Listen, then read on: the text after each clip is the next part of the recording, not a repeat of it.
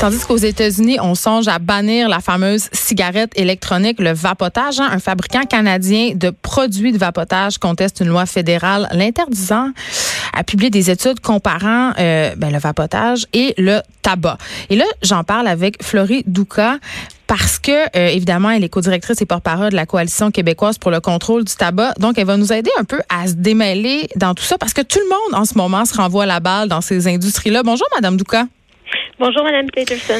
Écoutez, euh, cette histoire de vapotage, euh, quand même, sème la confusion dans plusieurs esprits. On commence à avoir des cas ici au Canada, au Québec, de personnes qui ont des problèmes pulmonaires, euh, des gens qui sont incommodés par le vapotage. Et là, euh, c'est comme un espèce de moment clé, finalement, euh, dans l'histoire de la cigarette électronique.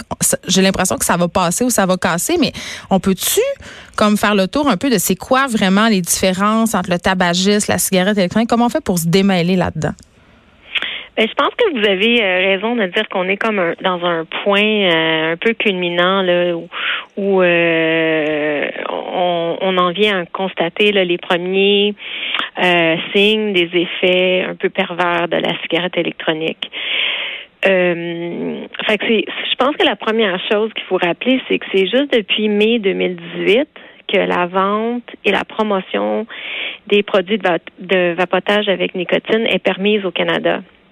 Avant cette date-là, c'est sûr qu'il y avait des boutiques qui avaient euh, pignon sur rue. Mm-hmm. On voyait des gens qui achetaient des produits ou qui, qui, avaient des dispositifs. Mais dans les faits, c'est Santé Canada les tolérait. Mais officiellement, c'était interdit. Donc, ce qui s'est passé euh, à partir de mai 2018, c'est la loi fédérale qui est venue légaliser les produits. Puis, euh, ça a ouvert le marché à de la grosse promotion parce que la loi fédérale, euh, elle a essentiellement très peu de, de, de, limites sur la promotion en permettant, par exemple, même la promotion à travers les réseaux sociaux, euh, à la télé, à la radio. Au Québec, on n'a pas vu euh, ce, ce, battage publicitaire. Non, j'ai la loi québécoise. C'est ça. La loi québécoise, elle est plus sévère. Mais on est dans les faits euh, la seule province qui a eu un encadrement aussi robuste face à la cigarette électronique. Puis je voudrais, ce qui distingue le, Québec euh, du Canada, c'est qu'au Québec, on a, on a appliqué le principe de précaution face à ces produits-là. Donc, euh, un peu comme on le fait pour le cannabis.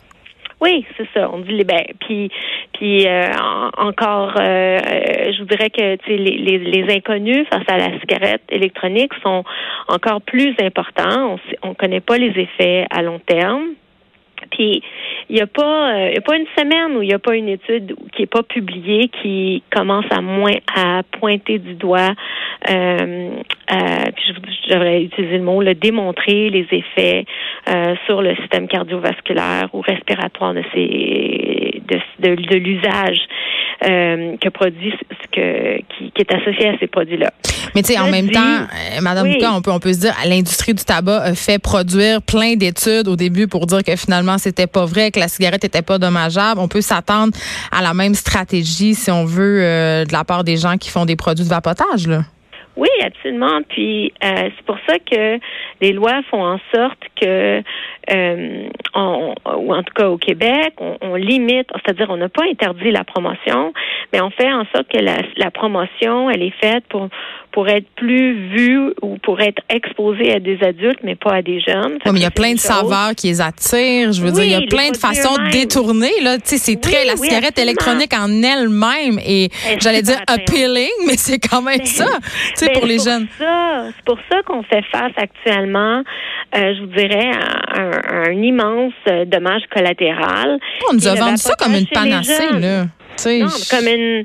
Euh, on parle d'une hausse de vapotage équivalente à, par exemple, juste euh, depuis 2018, euh, c'était en 2017-2018 une hausse de 74% au niveau des jeunes. Pas qu'ils avaient essayé ces produits-là, mais qu'ils ont utilisés au courant des deux dernières semaines.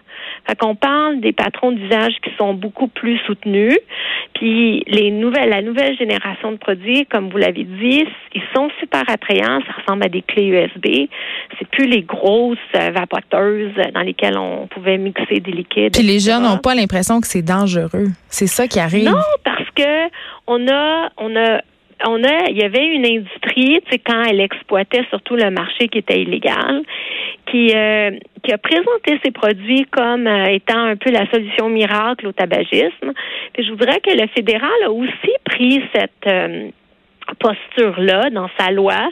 Là, on nous dit qu'ils vont resserrer euh, au niveau euh, de la réglementation mm. euh, sur la promotion, qu'ils veulent aussi intervenir sur les saveurs, etc. Mais c'est une chose de dire aux, fumeurs que ces produits-là sont moins nocifs, puis c'est pas quelque chose qu'on conteste, mais c'est une autre chose de dire à des gens qui fument pas.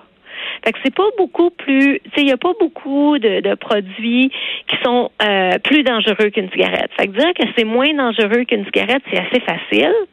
Euh, ben oui, effectivement. C'est comme dire un couteau, c'est moins dangereux qu'une balle de fusil. C'est un peu ça l'idée. là. Fait, que c'est pas des produits qui sont destinés à des non-fumeurs puis au public en général, mais on permet leur vente au grand public. le fédéral permet la promotion au grand public. Puis là où le bas a blessé, c'est que le fédéral a permis même la promotion euh, à travers les réseaux sociaux.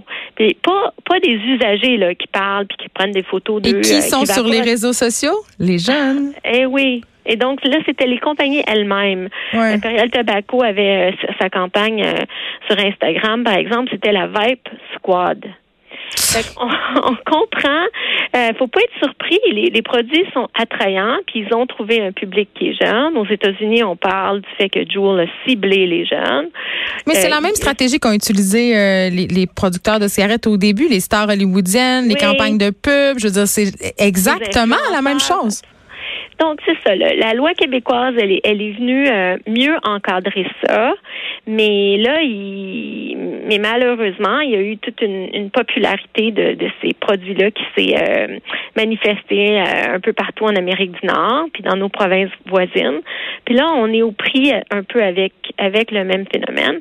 Fait que l'idée est pas de interdire le produit, donc, des, des, fumeurs qui veulent avoir accès à ces produits-là devraient pouvoir y accéder, mais c'est de forcer les autorités de santé à resserrer euh, la promotion, à resserrer au niveau des saveurs. Ce qu'on dit, c'est écoutez, les seules saveurs qui sont permises pour les produits du tabac, c'est la saveur tabac. Pourquoi qu'on commence pas avec ça pour les cigarettes électroniques? Fait que saveur tabac. Puis après, faites-nous la démonstration que c'est utile pour la cessation ou pour la substitution, puis qu'il n'y a pas de risques euh, supplémentaires qui sont associés aux autres saveurs. Puis on pourra ouvrir avec des permissions spécifiques pour d'autres euh, saveurs. Mais pour le moment, c'est clair que ça prend un resserrement.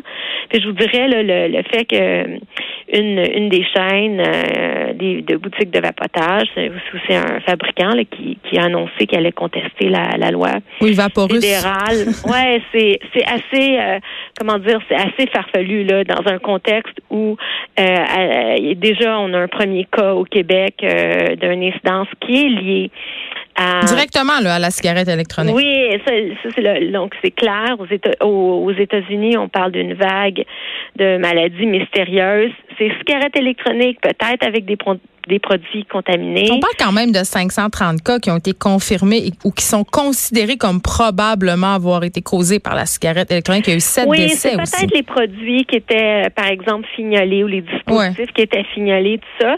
Mais je pense que ça met en lumière le fait que ces produits-là sont pas aussi réglementés que ce que le public pense. Donc, quand l'industrie se targue de dire que on utilise des produits euh, réglementés, euh, fabriqués en laboratoire, etc., ben dans les faits, les standards sont faits pour des produits qui sont ingérés, mais pas inhalés.